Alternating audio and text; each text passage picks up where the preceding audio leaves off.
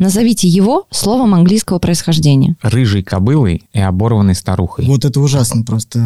А я правильно понимаю, что у нас одна попытка? Но мы знаем, что это не корова. Это не да.